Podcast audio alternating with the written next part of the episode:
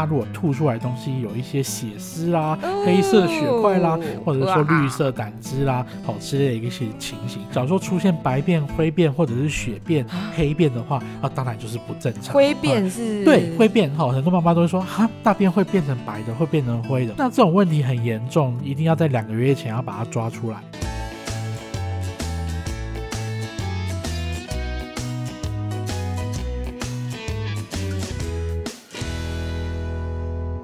欢迎收听达特五四三，我是主持人 C C。那今天呢，我们要聊的这个主题呢，跟每个人其实都有关啊。那为什么跟每个人都有关呢？因为每个人生命中一定都会遇到儿童。就算自己没有生啊，你旁边的亲戚朋友小呃也会有他们的小孩哦，所以呢，今天我们要聊的这个主题呢，就是儿童肠胃疾病哦。不管是新手家长呢，还是自己已经是育儿老鸟啦，你们都还是会对同一件事情感到麻烦，那就是小朋友又生病了，那到底又是生什么病呢？哦，每次都会发脸书啊，在线等哦求救这样子哦，特别是最近各式各样的肠胃问题的高峰期到来啊，嗯，例如呢很可怕的肠病毒。所以，各位家长，到底该怎么来应对呢？今天呢，就会好好的来告诉大家哦。所以今天呢，我们很荣幸邀请到了张斌秀传纪念医院小儿科黄燕瑞医生，欢迎医生。Hello，大家好，我是张斌秀传儿童肠胃科黄燕瑞医师。好，那今天很荣幸哦被邀请来上这 podcast 的节目。哦，那跟大家分享一下哦关于儿童啦一些常见的肠胃疾病啦，跟相关的常见症状，然后可能要跟家属说，好，大概在家里的时候要。注意哪些事项？因为我们不可能说哦，一有什么任何事情马上就跑医院嘛。有些事情的话，在家里可以先大概知道说，哦，小朋友这样的话不舒服，那他的原因有可能是什么？那我们就可以说，哎，什么时候应该要来医院？哦，寻求专业的医疗的一些咨询，好来看一下有什么特别的问题要检查这样子。好，所以说以下我们就会分享一些，哦，妈妈在照顾小朋友方面常常会遇到的一些问题，就是让爸妈听完这集之后，不是说爸妈自己变成医生啊，这个专业的东西还是交。给专业医师，但是至少知道一下原因或判断的方式，哦，就比较不会那么紧张，好，或是可以稍微做一些稍微舒缓或是应急的处理，然后再赶快去找医生这样子。没错没错，因为不是就说有症状一定都是生病了，有的时候是可以看一下说，哎，平常他吃啊，他消化的状况如何啦，嗯大小便有没有什么特别问题啦，我们可以先做一些初步的判断这样子。是，好，那医生，那我今天就是也算是帮我身边朋友来问这一集的问题啦，哈，因为身边朋友最近都在生小孩。对。那我很想问哦，这小朋友们他们最常见的儿童肠胃疾病大概有哪些？是哦，这个问题其实大家在问了哈，因为我们是儿科医师嘛，嗯，那儿科医师其实是从。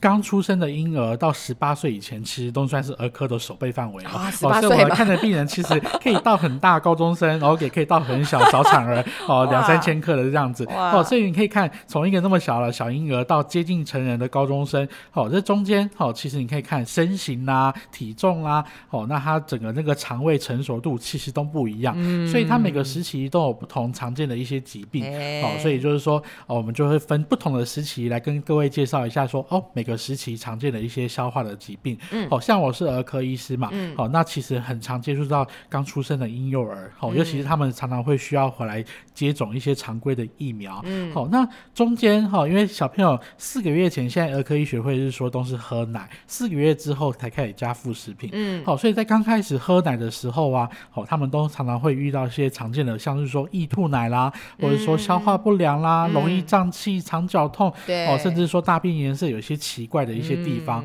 好，所以说在我们儿科门诊，其实妈妈抱婴儿来最常问就是说啊，我这样喂，哦，常常就是说小朋友容易吐啦，容易说晚上一直哭闹不安，很难安抚啦，好，所以是这边要跟爸爸妈妈解释一下，因为其实小婴儿啦，哦，你要想他才刚出生，肠胃的蠕动啦，哦，还有他神经发展成熟度，其实都还不如大人，而且他们胃容量其实也还很小，哦，才刚出生的小婴儿，他胃容量其实大概就等于一个乒乓球。到一个网球这样大小而已。哦，对，其实很小，很小，对啊，所以你大概三三个四个小时，大概也就喂八九十 CC 这样子而已，然后慢慢一直往上加，慢慢的它越来越大，哦，这个奶量才是一直往上去，嗯，好，所以说常常我们喂啊，有的时候可能小朋友吃比较急啦，或者说我们一次喂太多，好，那喂完之后又没有说加加强拍打嗝哈，帮助他排气，常常他胃就会胀在那边。好，那我们胃其实就像一个气球一样，它如果压力太大，好就会往上面然后宣泄，啊，就是溢吐奶出来。对对对对，所以就是说我们解决方法就是说，一定要喂完奶之后，一定要加强拍打嗝，好，把它排气，好，舒缓它胃内的压力。嗯，我们常常在门诊会跟家属喂教，就是说喂完奶之后一定要抱直，然后拍打嗝数十下，至少十五分钟以上。好，十五分钟。对，没错没错。有的妈妈爸妈有的时候可能就说一喂完，然后一拍完打嗝就马上就放下去让他睡。对对对。哦，这样胃里面压力都还蛮大的。哎，好，好像真的都是这样，他们就会呃觉得哦打嗝了，OK 了对对对对，其实不是哦，我们还是希望说，就算他打嗝了，还是要继续拍，然后抱着这个直立的姿势，还是维持十五分钟以上。哦，他这样胃的话往下这样消化啦，哦，才不会说胃的压力很大，容易一放下去就吐。哦，所以我们常常在门诊喂教都是说抱直打拍打嗝十五分钟以上，哦，再放下去睡觉。好，那而且那有的时候也跟他吃的奶也有关系啦。有的说有的小朋友真的哈，他喝一般的奶粉，他真的就没办法哈。有的时候他真的消化比较差，比较容易胀气，也常常会有易吐奶的情形。所以这时候在喂教的时候，在门诊的时候，有的时候我们会建议说，把它换成说一些水解奶粉啦，嗯哦，因为小分子蛋白它比较好消化，也比较不容易胀气，它也比较不会说胃胀在那边不舒服。好，所以有时候也会建议换成水解奶粉这样子。哦，哎，医师不好意思，这个我有问题，就是呃，让小朋友喝比较好吸收的奶粉液体这件事情啊。呃，对小孩的早期的肠胃发育是比较好吗？还是说，其实我们就是要喂他一些比较？难消化的东西来锻炼他的，我不知道有没有这种说法，是可以了解。哦。那就像我们刚才前面有说到嘛，因为小朋友的那个肠胃道的蠕动的程度啦，还有他神经啊发展啊成熟度都还不如大人，哦，所以说他其实是处在一个过渡期的一个状态，哦，所以说他的肠胃不像我们大人这么的强健，哈，可以一直尝试说哦，哎，一直就是说吃他没办法忍受的食物，然后一直维持很长一段时间，哦，所以他毕竟是小婴儿嘛，所以。需要一点给他时间跟空间，好，所以说我们水解奶粉不是说一用下去就用到他长大，哈，不是，其实很多时候都是用在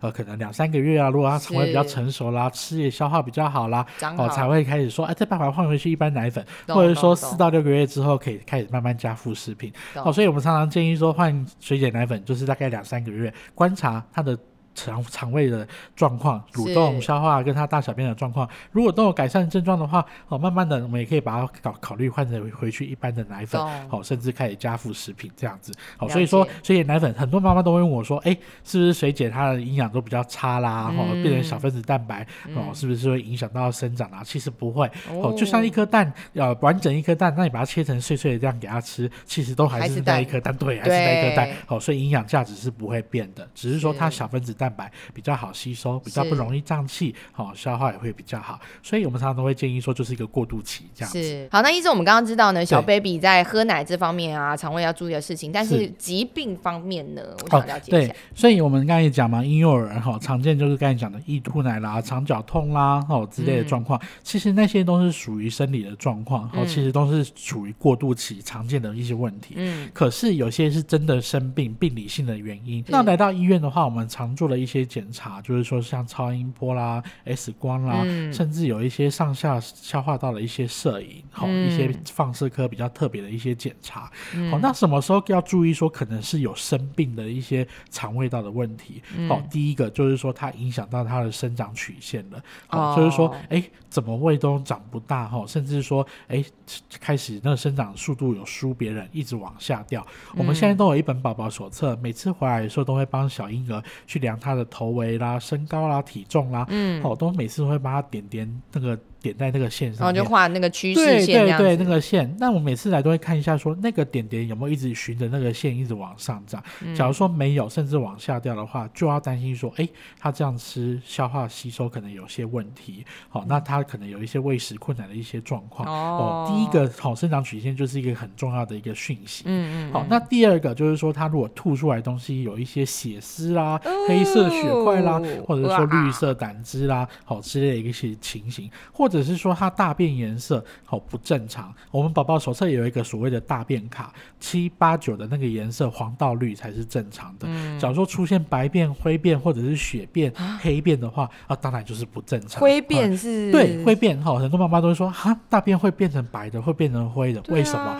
好，这在两个月前的婴儿特别重要。为什么？因为他们可能会有一些胆道闭锁的一些问题。我们大便之所以是黄到绿色的，其实就是肝内的胆汁分泌出来，好让大便有这个颜色。那假如说这个胆汁分泌不顺啦，好，不管是他的胆道啦有比较狭窄啦，或者说他先天性胆汁分泌有一些问题，哈，一些分泌的异常，好，都会让他胆汁没办法出来，所以大便就会变得白，对，就是变成白的、灰的。好，所以说没有颜色的大便白的、灰的，就是代表说可能胆道受到了一些问题，阻塞分泌不顺。那这种问题很严重，一定要在两个月前要把它抓出来。那为什么要抓出来？因为要开刀。好，那现在开刀的话是尽量说在两个月前就要把它处理好，不然它就有可能会变成说让肝脏会产生那个不可逆的一些变化，哦，像肝硬化啦、肝纤维化啦，哦，甚至变得一些可能将来变得要换肝的一个情形。好，所以说现在所谓的就是说两个月前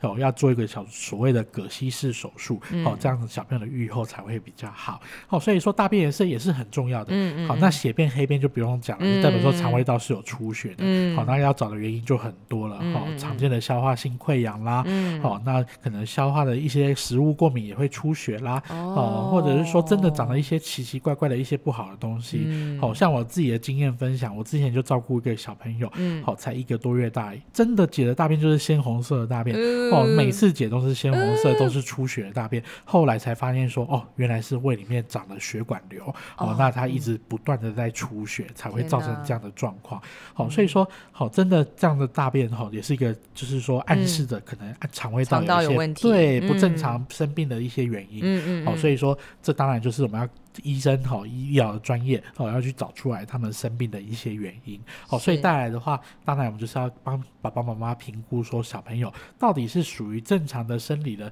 一些肠胃道的一些问题，还是说真的有生病？哦，这就是我们儿科医师哦在这边的专业啦，这样子。了解了解。那除了刚刚提到的小朋友生长曲线啊，然后呃脱液中有没有血丝啊，哈，或者呕吐物里面有没有呃，或是大便的颜色等等来判断，还有没有一些？呃，症状他是真的很明显，就是他生病了，得了一个什么病？还有就是说，妈妈常常同学也会遇到说肠绞痛的一些问题，然后就是说，对，常常就是说，一直在哭闹不安呐，哈，那肚子就很。胀啊，在那边哦，甚至有发青的一些情形，这样子。发青。对，真的，就有些肚子真的胀得很厉害，然后表面那些血管然后那些皮肤啊，就会看到，甚至有一些纹路啦、发青的一些状况。嗯有这种状况，当然也是有问题。哦，有的时候可能怕说，呃，是不是些一些呃肠套叠啦，哈，或者是说是不是有一些肠的那个扭转啊不全的一些问题，卡住了、卡死了，变成所谓的肠阻塞。哦，所以说肠绞痛，大部分人都是。正常的，好，但是少部分的人是真的发生了一些生理结构的一些异常，好，造成说他肠子有阻塞的一个现象，好，所以说这也是我们要抓出来的一个很大的一个原因，这样子，嗯，好，所以我们刚才讲的都是婴幼儿方面常见的一些疾病的状况啦，嗯嗯，好，那其实再大一点，好，比如说两三岁啦，好，到国小啦，好，这个阶段他常见的肠胃道的疾病又不太一样，嗯，好，那这个阶段。大家可以猜猜看，哦，常常就是肚子痛来找我们医生。那不知道大家觉得说，这个时期就是小孩子两三岁到国小这个阶段。肚子痛来看医生，最常见的原因是什么？不知道你可不可以猜一下？这样子，肠病毒不是啊，不是 吃坏东西拉肚子，这个也蛮蛮常见的，不过不是最常见的原因。对，盲肠炎哦，也不是盲肠炎，当然也是要小心啦。啊。不过其实最常见的就是我们所谓的便秘哦，大家因为想说啊，奇怪啊，便秘真的吗？真的吗？为什么那小朋友腹痛常常都是便秘？其实很常见哦，基本上门诊一半以上这种小孩来看医生。哦，几岁大到国小这种小朋友，腹痛最常见，一半以上基本上都是便秘来的。哦，那为什么？哦，其实这个阶段的小朋友开始会有自己的个性嘛，有些会比较皮嘛，哦，那有时候饮食也比较不正常，甚至水都没有按时间喝。啊，对啦，我常常见就是说，对，就是饮食不正常造成的一些功能性的一些肠胃问题。不吃青菜，对，不吃青菜，不喝水，哦，那可能就是说蠕动不好啦，然后甚至爱吃零食、饼干之类的。哦，所以最常见的反而不是大家刚才想的一些比较严重的一些问题，什么 盲肠炎啦，哦，肠套叠啦，哦，甚至长手不好的东西，其实最常见就是那个便秘。便秘，对，哦，但是你就想，我们其实儿科医师，而尤其是肠胃科医师，哦，真的到最后就很像水那个通水管的一样，哦，真的就是来哈，他就是看他便秘，哦，他就是真的肚子哦，一照 X 光，一照超音波，真的满肚子都是大便，哦，那我们儿科医师就是要把通水管，把它弄通，哦，真的很常是这样，我们做到最后真的很常，就像水管工一样，哦，所以说最常见的原因其实就是便秘，哦，那就是我们刚才讲的哈，水啦，哦，蔬菜啦，哦，那甚至有时候要补充点益生菌，好，那养成他养好了饮食习惯，他的便秘才会改善。好，这个我们等下后面会再详细跟大家讲说，哎，吃要怎么样才会比较好。没错，好，那另外最刚才也有讲嘛，好几个很常见的就是说肠病毒啦，好，甚至有肠套叠啦，尤其现在夏夏天，好，最近真的在流行肠病毒，好，那有时候真的会有一些肠胃道的症状。好，不过肠病毒啊，其实最常见的反而不是肠胃道症状哦，其实要注意说他的嘴巴有没有破洞啦，好，那手脚的末端有没有脱皮，有没有长水泡啦，好，那有一些重症的一些现象，好，比如说有一些肌跳跃啦，晚上不自主的一些抖动啦，我们晚上稍微抖一下都是正常的，其实每个人都会嘛，对不对？长痛，那个在长高 之类的，好，或者说晚上有时候会稍微抖一下，没有，我小时候哎，长很高，不要说小时候，我现在也会，哎，真的吗？真的晚上都会抖一下的，哦，都会抽抽搐一下，不过这都是正常的，OK，对，那个都是正常的，哈。但是如果假如说小朋友一直持续的一直放电，哈，一直鸡跳要哦持续一段时间，那当然就是有问题，或者说他意识。状况有改变啦，嗜睡啦，持续性的呕吐啦，好，那当然就是一，或者说没有做什么事情，休息的时候心跳呼吸也很快，好，那当然就是一些肠病毒的重症，好，所以说最近夏天哈，这个肠病毒真的在流行，哈，台中彰化很多国小都因为这样的停班停课，好，所以说各位爸爸妈妈一定要注意哈，这肠病毒最近一定要特别小心，尤其是重症的一些警讯，哦，有这种状况，当然就是要马上就医啦，好，这是这是其的。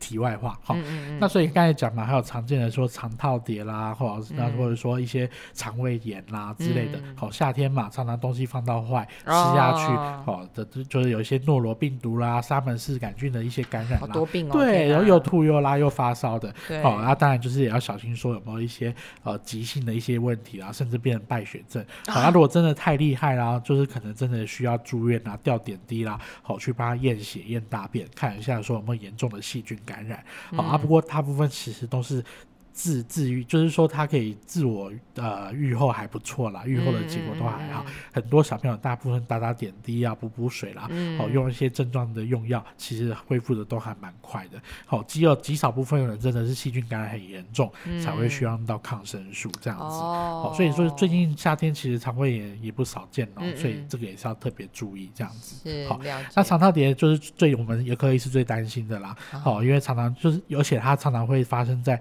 急性。肠胃炎之后，哦，因为有一些局部的一些发炎啊、肿胀啦，哦，它肠它的肠子有时候就会突然就是会。打结哦，就卡住，哦，那有这种状况，他说当然是很严重的哦，有些时候甚至会需要开刀哦，所以说肠套叠的话，就是要注意有没有一些呃不呃，就是很严重的哭闹啦，肚子有没有局部的一些肿胀啦，哦，就他肠子的这个区块有一个地方，没错，有时候甚至会摸到一个肿块，突然就凸在那边这样子，好，那有时候甚至是大便啊会跑出一些像草莓酱的大便这种感觉这样子，红色草莓，而且它有个很大的特征，就是说，因为毕竟肠子是会。痛的嘛，所以他有时候哎，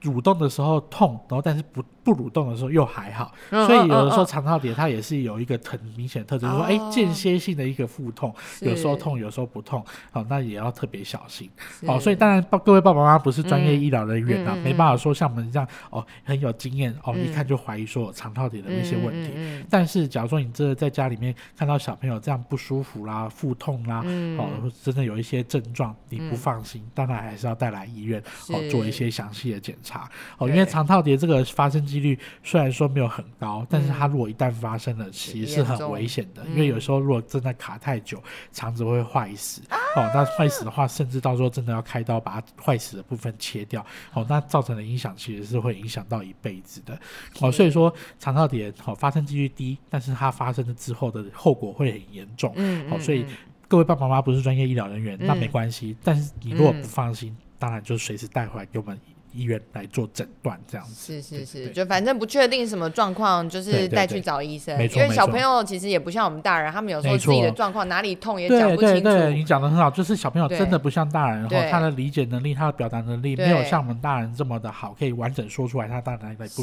服。哦，所以说这也是我们做儿科医师一个很大的一个困难点，因为 那你想嘛，我们从婴幼儿然后到高中生，全都是我们的守备范围。好，那你可以看到说，有些成长中的小朋友，他真的连话都还讲不清楚，他怎么？有办法跟你说哪里不舒服，对，好，所以说我们可以是有时候真的就是要靠一些呃临床的一些表现啦，哈，那身体检查的一些结果啦，甚至还要辅助一些诊断工具，像超音波、X 光，甚至电脑断层之类的，才有办法知道说小朋友现在到底发生什么事情。好，所以这也是我们相较之下，呃，儿科医师一个困难点啦，这样子。对，辛苦了，辛苦了各位 儿科医师们，啊，真的太伟大了。那医生，我这边也想请问，刚刚讲的这些状况啊，不管不管是生理反应还是疾呃真正或呃得到了疾病，对，哦，有没有什么饮食和营养的建议？好，OK，好，那呃就是说我们现在小朋友嘛，哈，很很长就是带来哈，妈妈就跟我们说啊，小朋友就不吃啊，哦，那他就 长得很瘦小啊，哦，甚至身高开始输人家啦，哦，那有时候我们就会问他说，那小朋友平常到底怎么吃呢？我们先讲举例好了，几岁大的小朋友可能还没有上国小，还没有老师管之前这样子，哦，那。妈妈常常就跟我们说啊，他都只吃饼干、零食啊，都只吃糖果啦，给她的对，然后都只吃个只喝果汁，然后其他什么都不要啊。当然啦，哦，你想想看，小朋友吃到那些好吃的东西，哦，那他吃那些东西他就吃饱了，然后他也就只喜欢吃那种甜的东西，那就变成说他对正餐当然就没胃口嘛。你想想看，正餐就是蔬菜、肉饭，没什么味道，吃起来不要说他觉得不怎么样，连我们大人都觉得说哦，饼干比较好吃，糖果比较好吃。好，但是我们至少是大人，还有自制能力，不会说一直都只吃，只想吃。哎，我有时候也不太有自制能力。对对对啊！但是你要想，小朋友其实他还没有长大成人嘛，他其实某些行为模式、思考模式就跟动物一样哦，所以他就只想吃好吃的东西。嗯，哦，那所以说爸爸妈妈就会跟我们讲这样子。那好。那我们要改善，就是当然希望说你在家里面就不要摆这些东西啊。对。哦，你不要摆这些东西，连摆都不要摆。对，连摆都不要摆。你也要跟阿妈讲说，平常就不要喂他吃这些东西啊。所以家里平常就是不尽量就是不要摆零食啦、糖果啦、饼干啦，或甚至一些甜的饮料啦之类的东西，你不要摆嘛。啊，你不要摆的话，小朋友拿不到，他就不会吃啊。对，所以就是第一个，当然就是要戒除掉这些零食的这些习惯。是。好，那第二个就是要养成他规律时。间进餐哦，就是说你一定要就是早餐、午餐、晚餐。那有些人可能会吃早午餐或下午茶，那也没关系，少量多餐这样吃也都可以。但是你就是一定要有个规律的时间哦。有的时候连爸爸妈妈自己都不规律了，那你小小朋友怎么会规律吃饭呢？哦，所以我们这个这件事情其实是大人小孩都要一起做到的。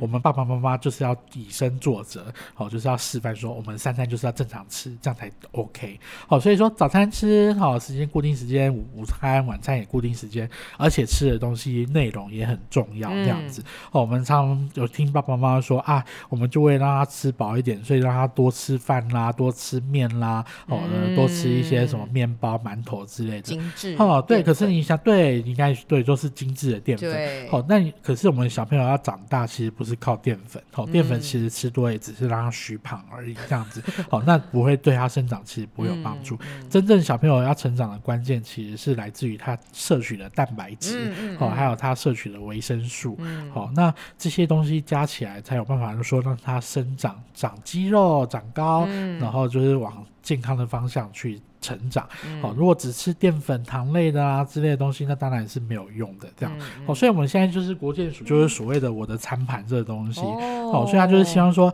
哦，每样东西都要吃的很均衡，大家都可以上 Google 去搜寻我的餐盘，哦，就是说，它在我的餐盘，哈，那就是说比例上也要对，哦，它里面就是分六大种类，哦，就是说乳的乳制品啦、牛奶啦、水果、蔬菜，然后。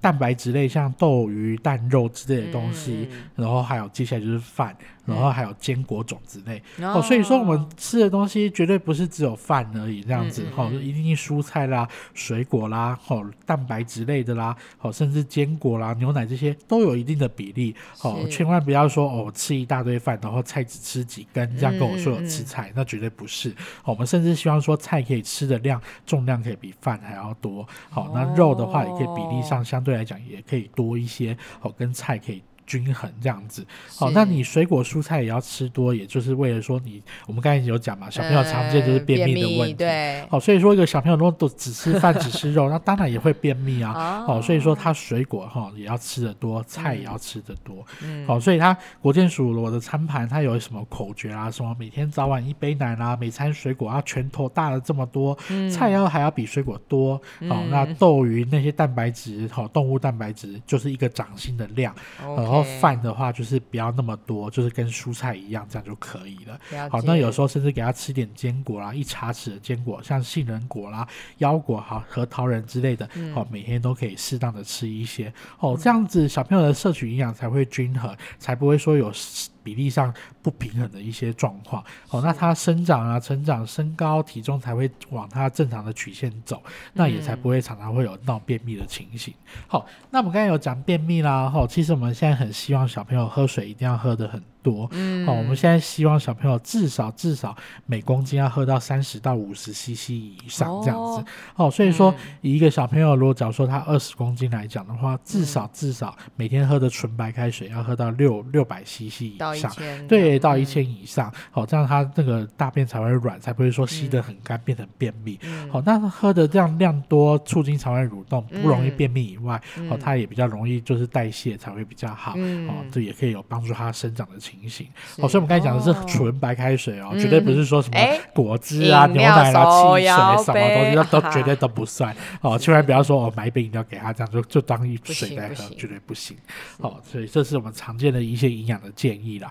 哦，但是有些小朋友就是说，哎，做到这些的话，那有时候也要每天去补充益生菌。好，那益生菌的原理就是说，嘿，希望它肠内的好菌多长一些，压过那些坏菌。嗯嗯。那肠内的好菌多了，它也可以帮忙分解这些食物，变成我们所需要的营养，然后肠道好吸收，它一样也可以得到比较多的营养。好，所以说好菌就是当然就是所谓的互利共生啦。它好我们也好，哦才叫做益生菌。好，所以有时候常常就是说可以建议妈妈去买什么优酪啦、乳乳酪啦之类的有益生菌的东西，或者是直接现成的药局有在卖的那种包装的，哦胶囊的啦或粉状的益生菌都可以。好，持之以恒这样给它补充，对于它肠胃蠕动消化，还有它营养吸收，还有它生长发育都会有帮助，这样子。了解，哎，医师，我个人有个问题，就是现在有很多优酪乳，他们有标榜说他们有那个成分可以抗呃帮助小孩面对过敏这件事情 是真的。对，有些实证效呃，现在实证呃医学就是说补充益生菌啦，对于某些的过敏的现象其实是有帮助的，尤其像是说一些呃异位性皮肤炎啦，或者说可能甚至有些。研究说，对一些过敏性鼻炎呐，甚至它气喘的发生率，其实都有一些帮助。好，所以说益生菌吃了，其实不是只有对于我们肠胃蠕动好，哎，它其实对于我们一些过敏的现象，其实也有帮助。好，所以有些小朋友来，好，如果真的过敏现象太严重，我们有时候也会建议他，不是只有。光用过敏的药而已，有时候也会请他定期的补充益生菌，好多多益善这样子。对对对，哎，所以你问到这也不错啊。对，的确，益生菌对过过敏其实也是有些帮助的。太棒了，太棒了。所以呢，真的是要请家长呢，平常就多多注意小孩摄取的食物哦，因为可能他们真的在外面啊跑来跑去吃的东西你看不到，没错。那至少回家的时候，或是学校如果有营养午餐什么的话，就帮忙多注意一下。对，有的时候学校呃小孩开始上小学啦、国中啦。有时候真的是比较难管了，有时候同学间啊，互相啊去买什么东西吃啊，下课去买之类的这样子，所以有时候真的是啊，也我们不要说家长啊，连我们医生也都觉得很困难，因为你真的在都讲的吗？对，在国小真的有时候他们吃了什么东西，我们真的不晓得，哦，所以我们只能说希望从小就把小朋友教好，好让他养成一个培养一个比较好的饮食习惯，好，那比较不容易说